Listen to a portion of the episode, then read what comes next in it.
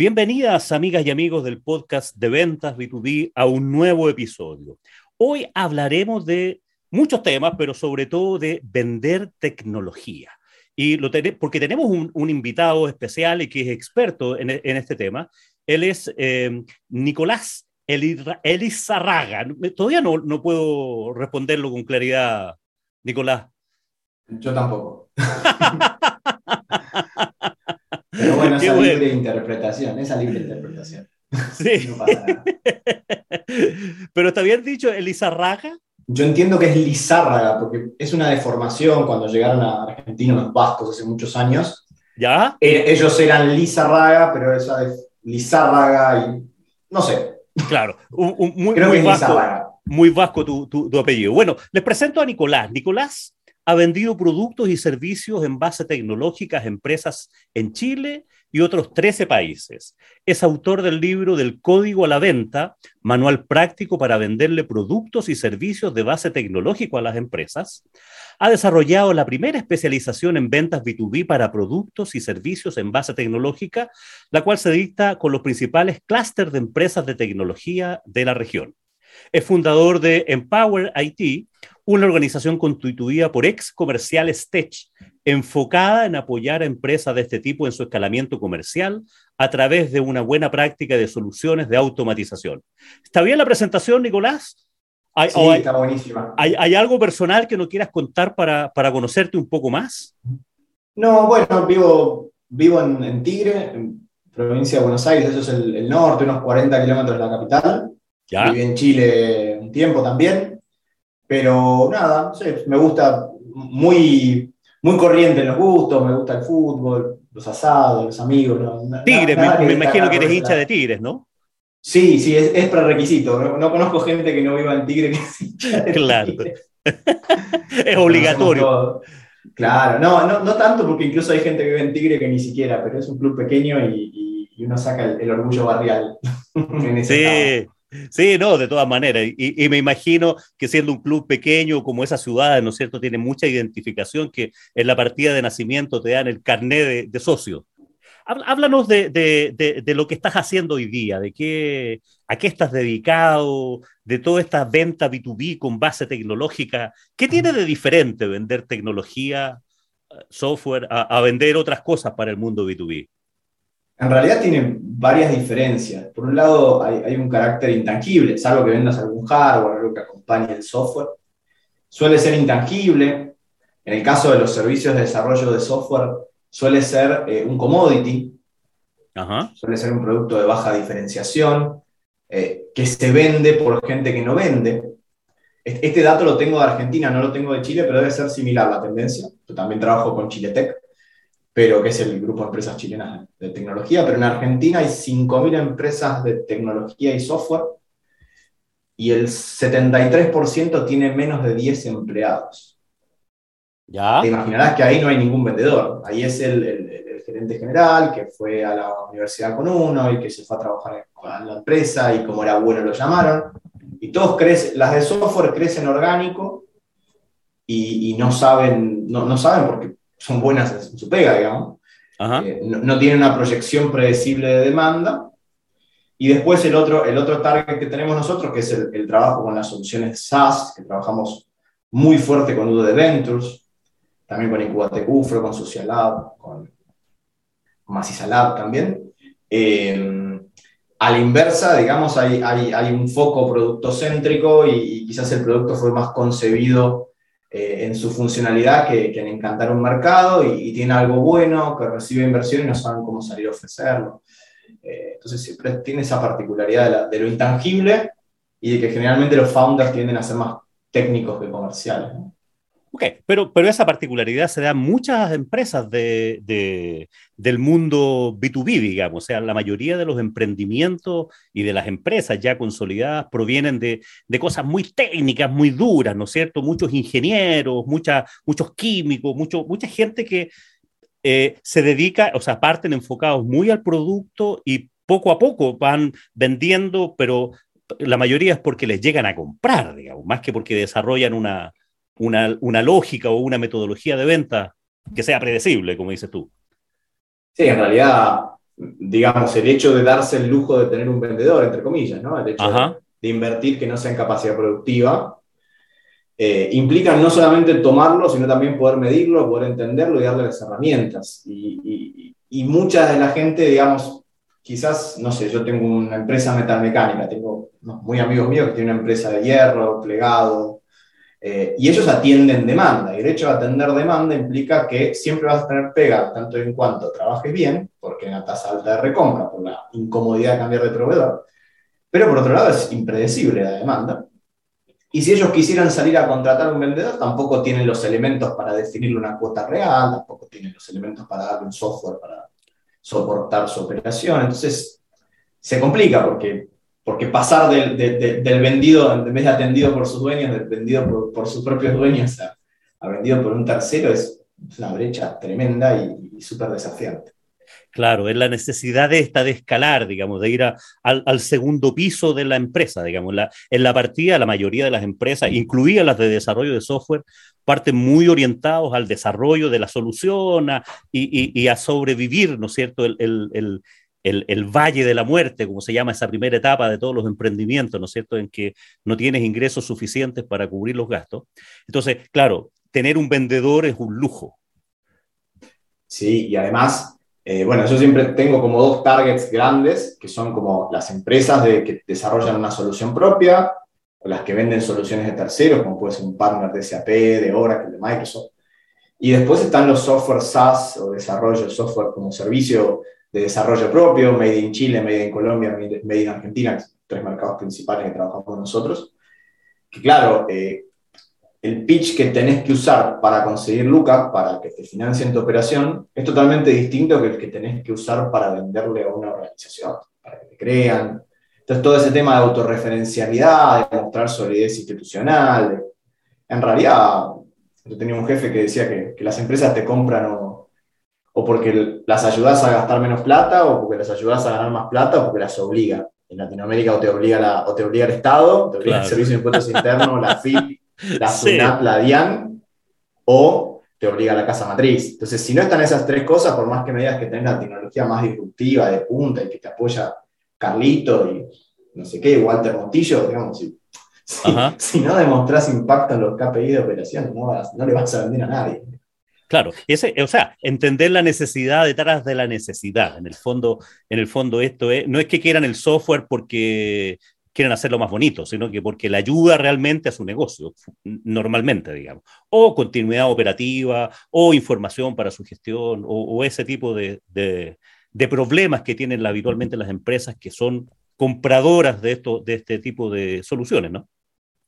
En realidad yo un poco cuando armé el método, la manera en la que, el framework este de paso a paso de cómo se le vende tecnología a las empresas, consulté mucha teoría.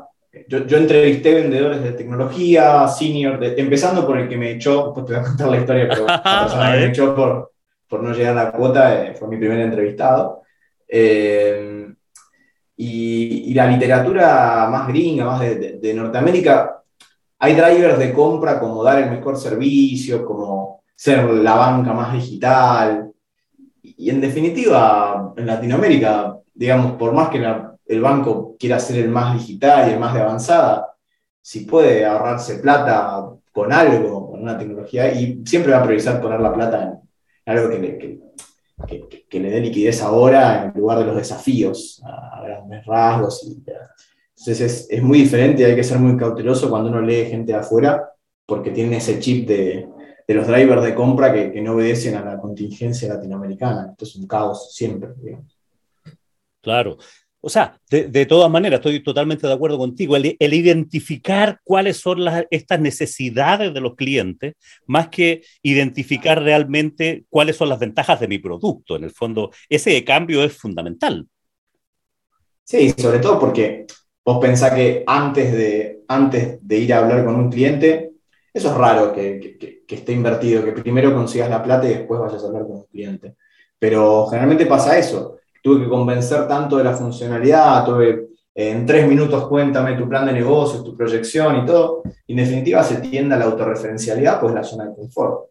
vos practicaste tanto hablar de vos mismo y tu diferenciación Claro. Que en definitiva a veces perdés el foco de la conversación con el cliente, entonces pasa un poco, pasa eso, es medio un déficit.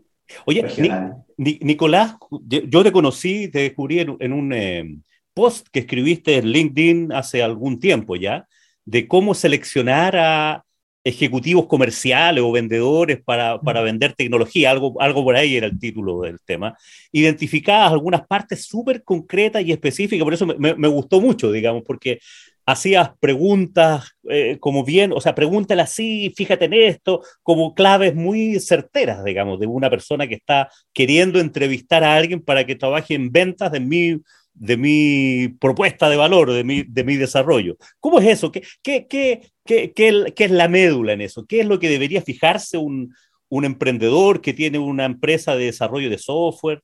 Eh, y quiere dar el paso, de, quiere contratar a un vendedor, ¿Qué, en qué debería fijarse? ¿Cómo debería hacerlo? Primero, en realidad, quiénes son tus clientes, digamos, y, qué tan core es lo, lo que vendes. Eh, concretamente, si vos querés vender a un banco para que cambie su core bancario o cambie la manera en la que opera de una, una solución transversal, y ahí necesitas una persona con relacionamiento, ahí necesitas un lobista Tenés pocos, pocos grandes clientes. Por ejemplo, nosotros trabajamos con un cliente ecuatoriano que vende un core bancario. Eh, ese core bancario lo tienen un par de bancos en varios países.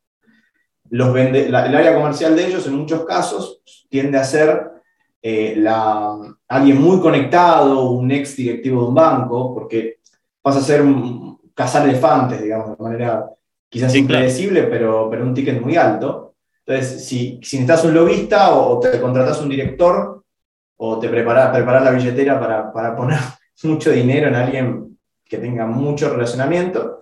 Y si no, efectivamente tomar un, área comercial eh, o un comercial que, que, tenga determinadas características como la, la posibilidad esta de, de, poder acallar la voz interior. O sea, el hecho de, de esa gente, es muy molesto cuando alguien le estás hablando a alguien y ya está pensando, no en tu caso porque me estás entrevistando, pero no estás hablando a alguien y, está pensando la siguiente pregunta, eso el cliente lo, lo, molesta, que no importa qué respuesta le, le des a, la pregunta que, que, te había hecho antes. Viene predefinido para hacer una cierta cantidad de preguntas. Así. El censo, claro, es un censo. Exactamente. Me acuerdo, me recuerdo un cliente que me decía, que, que, me, que me dijo, oye, ustedes que andan enseñando esto de la venta consultiva, que le enseñan a los vendedores a hacer preguntas, oye, córtenla con eso, porque me toca recibir vendedores de otras empresas y lo único que hacen es hacerme preguntas y, y estás en como un checklist, digamos. Entonces pasa un poco lo que dices tú, que una cosa es hacer preguntas y otra cosa es indagar, es conversar, es, meterse y no, y no tener que hacer este, este checklist de, de, preguntas y respuestas, ¿no? Que, que incomodan de alguna manera a, a, los clientes y que, y que de alguna manera los vendedores con menos oficio, con menos cancha, eh, no articulan bien esa, esa, parte un poquitito más artística de hacer preguntas. Sí, en realidad eh, siempre es un proceso artesanal guiado. Vos podés fijar las pautas, pero hay contingencias. En definitiva, yo puedo saber, eh, a ver, un ejemplo, yo te puedo enviar un mail con todas las preguntas que me tenés que responder para cotizarte. Hay gente que lo hace y, en ocasiones hasta incluso hay clientes muy interesados que lo responden. Pero puede ser que la, debería ser que la respuesta a la primera pregunta condicione las siguientes. Claro. Puede ser que, eh, es como si vas al médico y, y, te hace, yo siempre las divido entre situacionales, foco, problema, una pequeña adaptación más de spin pero sería... Eh, vas al, vas al médico y te dice, bueno, a ver, eh, ¿cuánto pesás? ¿Tenés, eh, ¿Cuánto medís? ¿Haces deporte? ¿Fumás? Y esas son preguntas de tu situación y el médico sabe que if eh, fumás igual sí, and sobrepeso igual sí, and edad mayor de 70, para no, para no herir susceptibilidades. Entonces, si se dan esos tres factores, estás impecable igual. Si, si, la gente no te ve, yo te veo, estás impecable. Pero si se dan estos tres factores, el médico sabe que hay, una, hay más alta probabilidad de que esa persona sufra algún riesgo cardíaco. Entonces, las preguntas iniciales condicionan las subsiguientes.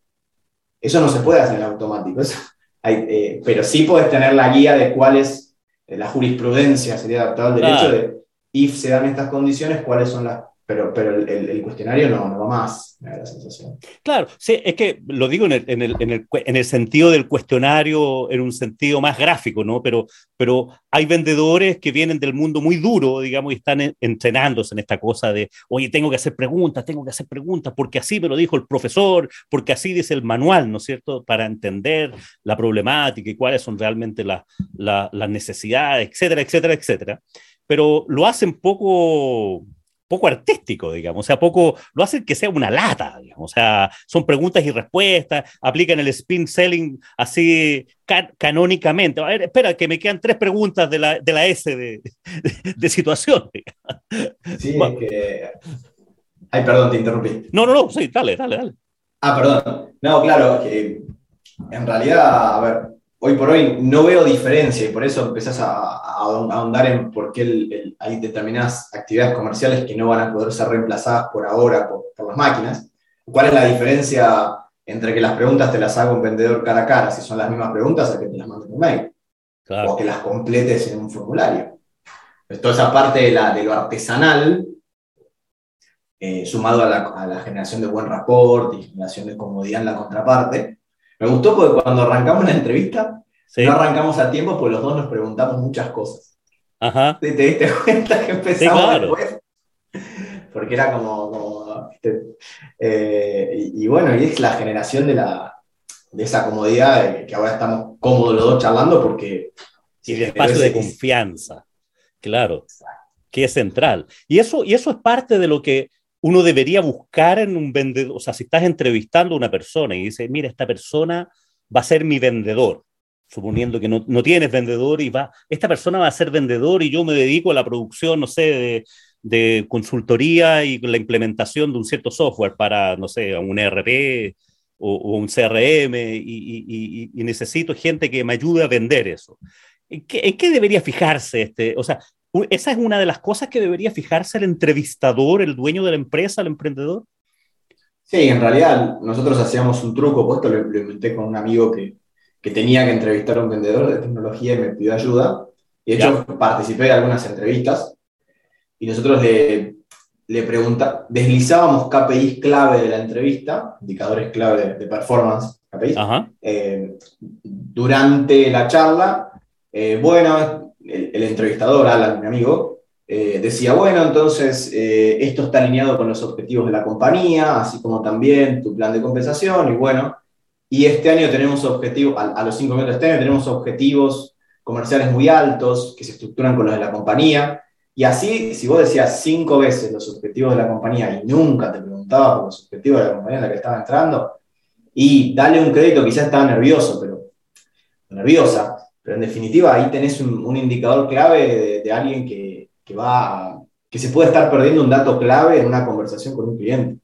Eh, entonces le, pasaba rápido, pasaba piola, como dicen ustedes. Claro. Pasaba, pasaba rápido la pregunta, tú, tú, y, si, no, si no la agarraba, era un, de vuelta. No es un método científico, nosotros te poníamos un.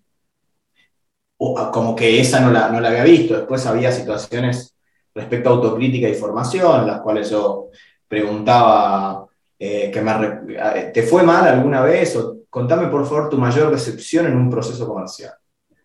No, tal, no sé qué, fuimos a venderle a, no sé, una fábrica que estaba en Quiricura y entonces eh, lo que pasó es que cotizamos y al final nadie respondió, entonces, ¿y por qué crees que pasó eso? Una breve pausa en esta conversación para recordarte que he creado la Academia de Ventas B2B y te acompaño con contenidos de valor en tres canales. Cursos y diploma de ventas en formato de videos, este podcast de ventas B2B con tres episodios semanales y un blog diario directo a tu correo. Visítame en www.juliomujica.com y suscríbete al blog y recibirás gratis el video Lo que debes saber para vender a empresas si, todas las razones son contextuales, mucha presión, el contexto, estallido social, clientes mal siempre te dicen, el chileno es, y los colombianos dicen, no, porque el colombiano es, el argentino dice, no, el argentino es. Al final, uno no puede cambiar, lo único que puede hacer es mudarse de país. Pero si no había introspección y decir, bueno, no, no hiciste nada mal, la próxima vez prepárate para las excusas, cuando algo no salga bien, si lo tomas o la tomas. Sí, o sea, de, todas maneras tiene que tener un sentido de análisis, ¿no es? Una capacidad de, autoanálisis ¿no? y dejar de quejarse porque el mercado no le compra, sino que, oye, ¿qué estoy haciendo mal que no vendí? O, por qué no vendí y entender esa razón. totalmente de acuerdo, Nicolás. Oye, dijiste algo así a la pasada y me, quedé enganchado eh, con esta cosa de, de esta persona, este hombre o mujer. Porque existe un mito, no sé si todavía sigue existiendo en tu conocimiento, que para vender tecnología debería hacerlo un hombre. Jürgen Klarik lo toca en su, en su libro de neuroventa, ¿no es cierto? De que existe un prejuicio, un prejuicio de que los hombres son más hábiles en temas tecnológicos que las mujeres. Entonces, eh, este autor dice, y, con el perdón de todas las mujeres, yo no sé si es así, digamos, pero, pero, pero claramente creo que pensar en otras cosas es que la gente que busca comprar tecnología le cree más, le tiene más confianza en sus habilidades tecnológicas, en sus conocimientos, a un hombre que a una mujer. Y no sé si eso es muy antiguo, eh, eh, era antes que habían pocas mujeres en el mundo comercial de tecnología, o, o que obedece a otra razón? O, a lo mejor no es así, en tu experiencia, en lo que has visto. ¿Quiénes son mejores vendiendo tecnología, hombres o mujeres? Mira, eh, por un lado, ya tengo un, grado de, simpatía barra amistad con, con, Jimena Hernández, que es de MTI, de MTI, Selling, que es como te diría de las mejores estructuras en LinkedIn que hay para vender tecnología, una especie de competencia amistosa, y es mujer. Eh, y es muy buena, pero extrapolando más allá de ese caso, hay una brecha de género natural. Em, no sé cómo las verá, también está cambiando las generaciones de la gente que toma decisiones en las empresas, digamos, entonces en definitiva... Desde, la, desde el punto de vista del cliente, o sea, si, te vas a comprar un teléfono, por, por, decir un, un, ejemplo más básico, y tienes dudas respecto de cómo funciona el mejor el teléfono, quien mejor te va a responder es un hombre que una mujer. Ese es como el prejuicio desde el cliente. Ahora, personalmente, o sea, uno podría pensar que sí, por un tema de, brecha de género, ¿no es cierto? En, eh, las mujeres se han ido metiendo en el mundo de la tecnología, bueno, en todos los mundos, digamos, laborales más, tarde que los hombres, por lo tanto, la mayor probabilidad de meternos con, o sea, de encontrarnos con, hombres en, la mayoría de los campos eh, eh, es mayor por una razón natural. Ahora, en la medida que vamos avanzando en estas brechas ya, ya más etarias, ¿no es cierto? Nos vamos acercando a compradores más millennials, ¿no es cierto? Más de 30, de 35, de 40 años, que son hoy día la base de compras de nuestros clientes, en la mayoría de los casos, claro, nos vamos encontrando con gente que tiene, está mucho más abierto a eso y nos vamos a encontrar con, tanto con compradores como vendedores eh, de, de, de, ambos sexos. Y es, el, es que está el prejuicio ese de el, el, TI, el de TI o el de tecnología, eh, que tiende a ser, hasta que se equilibre la brecha de género, en, paradójicamente es una industria que, que durante muchos años excluyó a, un género como, un montón, pero es una industria que, que está en def, todos los países latinoamericanos estamos en déficit de técnicos.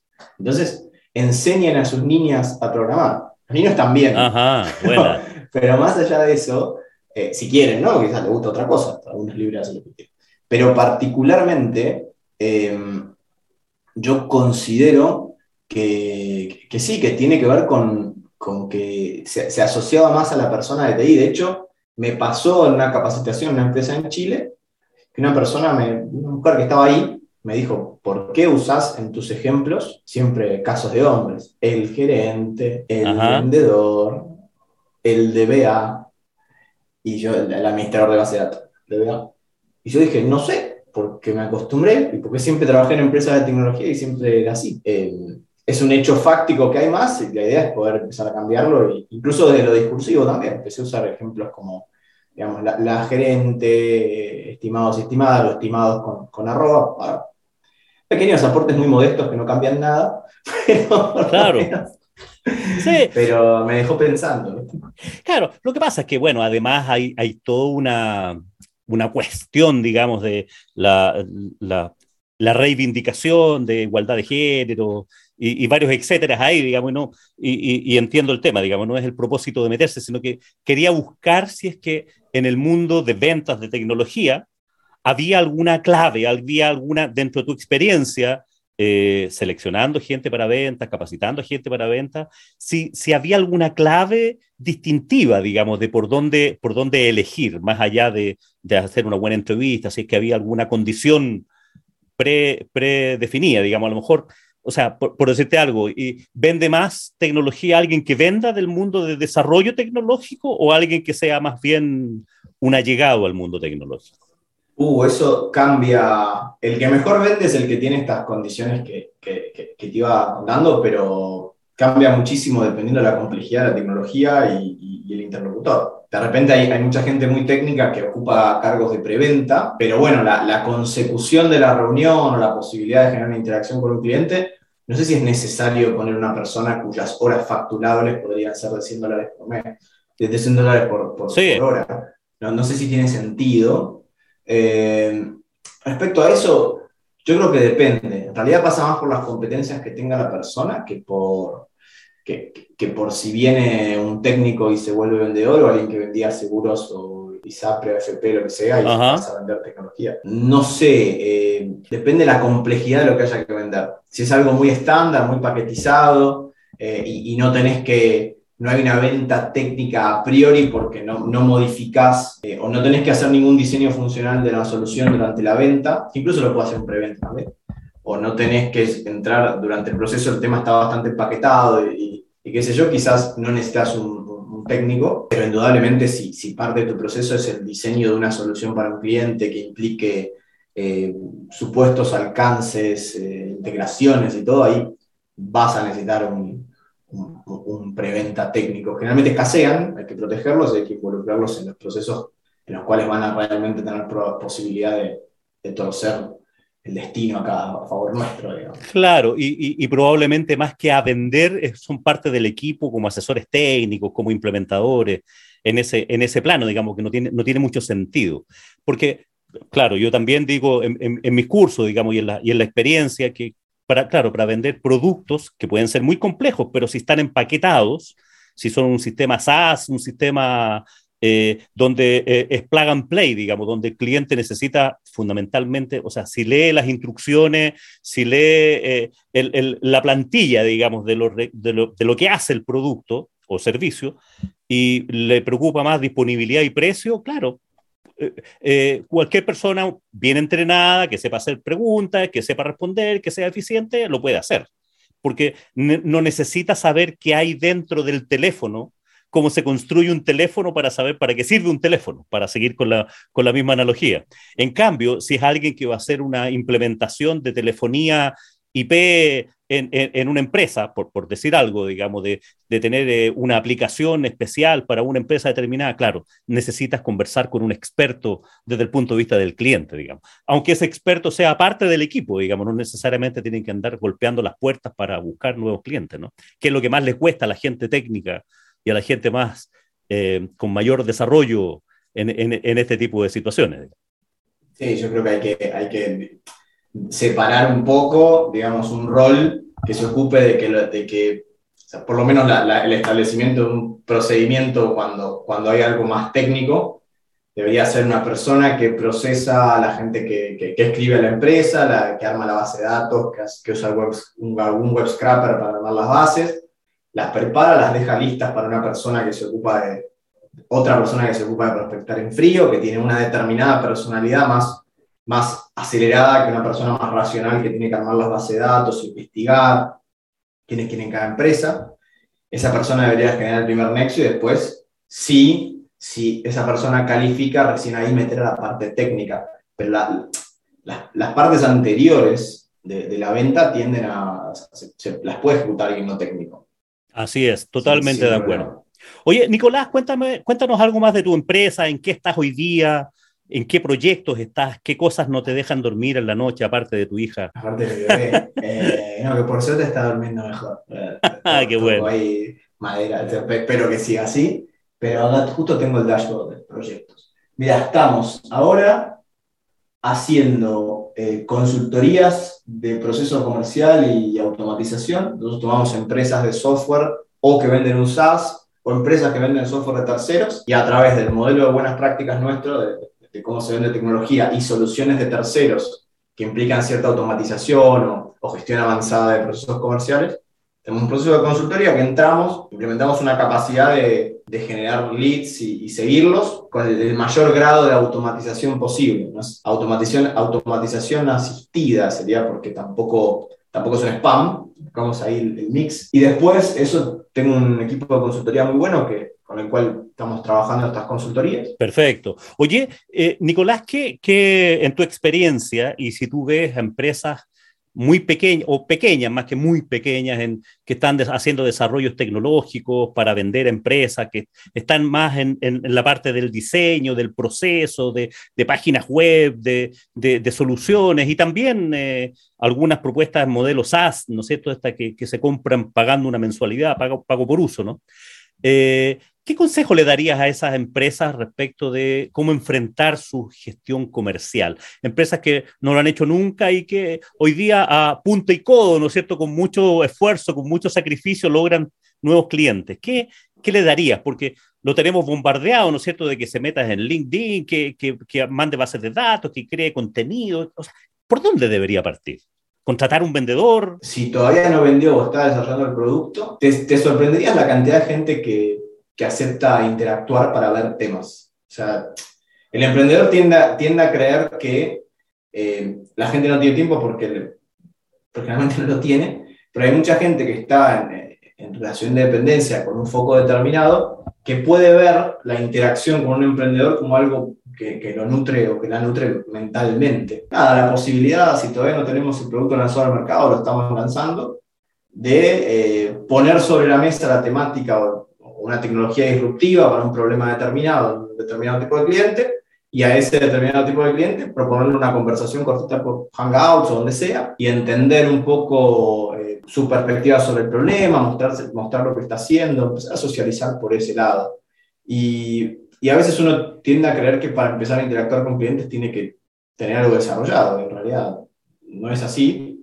Y a la gente le gusta conversar. Si, si del otro lado ve que su tiempo será respetado, que hay algo interesante que conversar y el mensaje está bien redactado, se lo puede hacer. Hay un libro muy interesante que se llama Lean B2B de Tien Garbugli. Tien Garbugli es un canadiense muy capo ya. Eh, el libro se llama Lean B2B, que propone todo un proceso de preaprendizaje mientras desarrollamos las soluciones. Y después, el, el emprendedor que consiguió sus primeros clientes, eh, siempre vendido por el, por el dueño, que eh, si tiene tiempo de, de, detectar estas capacidades con este usando si quieren el protocolo este que armamos nosotros para elegir vendedores de tecnología o cualquier otro, ver si pueden apostar por alguien practicante o algo, alguien muy junior para solucionar las tareas de interacción, Perfecto. para correr campañas por LinkedIn y conseguir las reuniones, prepararse, apartar su agenda para nuevas interacciones, seguir trabajando en, en, en ese comercial para, para irlo formando a la medida del cliente, ir armando un procedimiento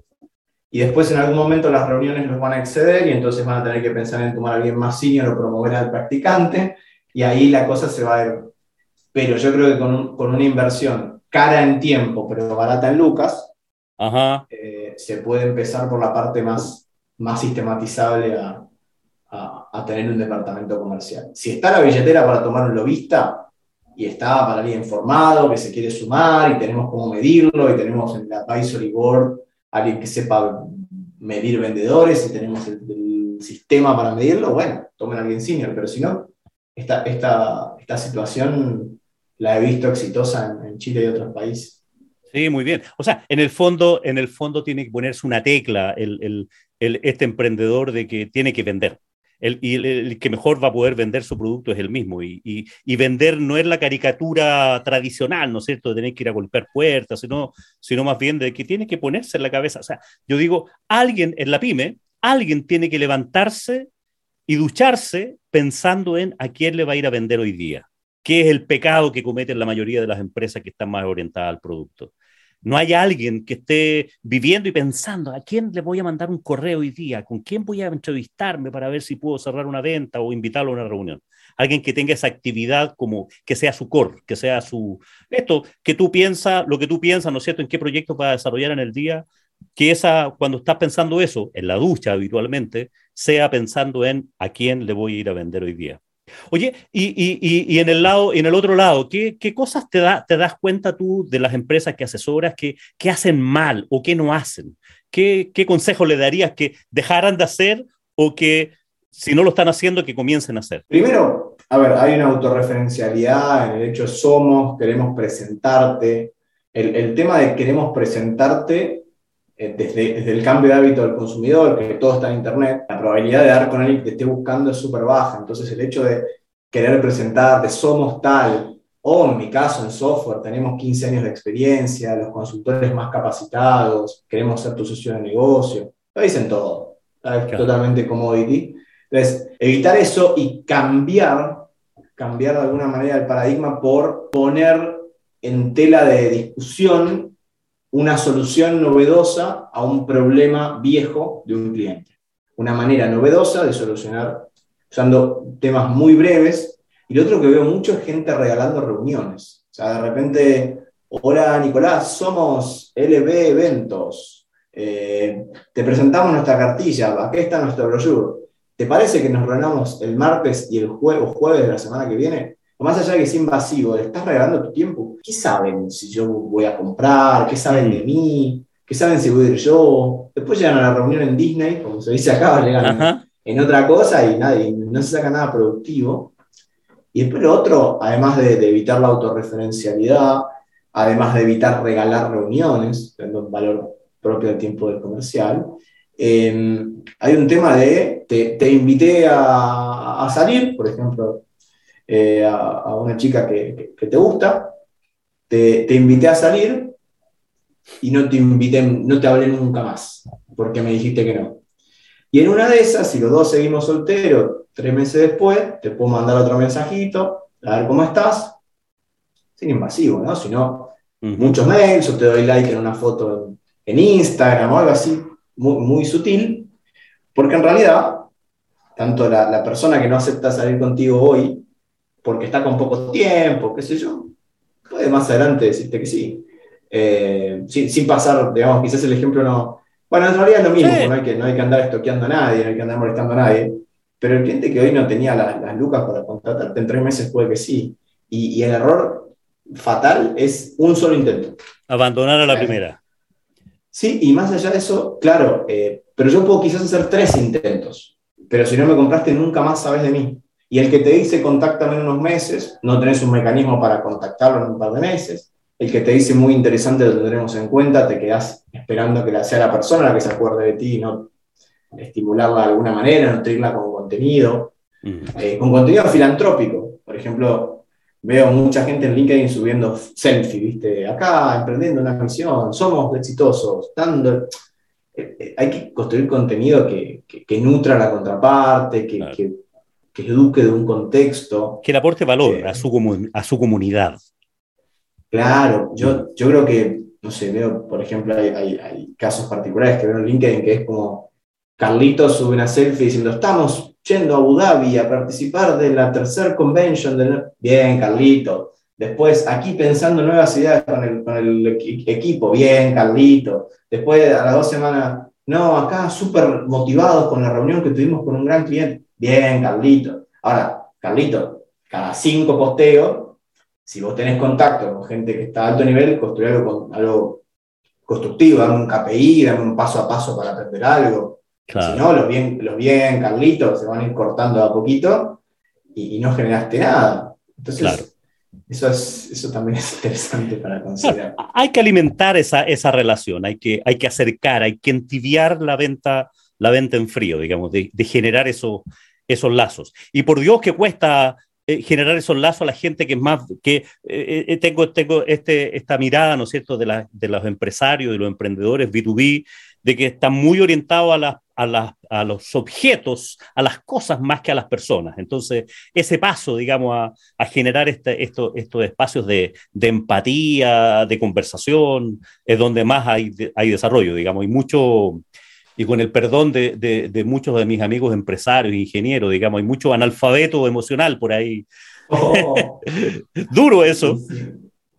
Y sí, pero sí, es, cierto. A ver, yo creo que, yendo al tema de las personas, nosotros trabajamos con, con, un, emprendimiento chileno que se llama Price Maker, y, y el founder de Price Maker entrevista, es, trabajan los, como su nombre indica con pricing, hace podcast entrevistando a los, a los encargados de revenue management y pricing de, los grandes, de las grandes empresas en Chile.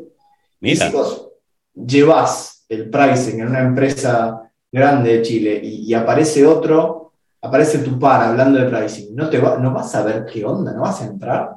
Y si te mandan un reporte, claro, te mandan un reporte de las tendencias de, del pricing, en, la elasticidad de precios en Chile, ¿no lo vas a abrir?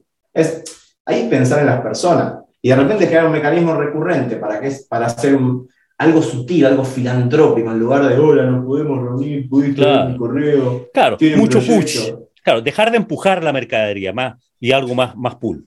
Oye, sí. oye Nicolás, mira, estoy, estoy, mirando el tiempo y, y, nos hemos entusiasmado conversando a propósito de esta, de esta necesidad, digamos, de generar espacios de confianza, pero no quiero abusar de, nuestro, de nuestros auditores tampoco, ni, ni, de tu tiempo. Oye, Nicolás, para, para, para ir finalizando, alguna, mm, algún proyecto en el que estés hoy día metido, que quieras ayude, que quieras invitar a nuestros auditores, cómo te seguimos, cómo te buscamos, cómo, cómo te encontramos.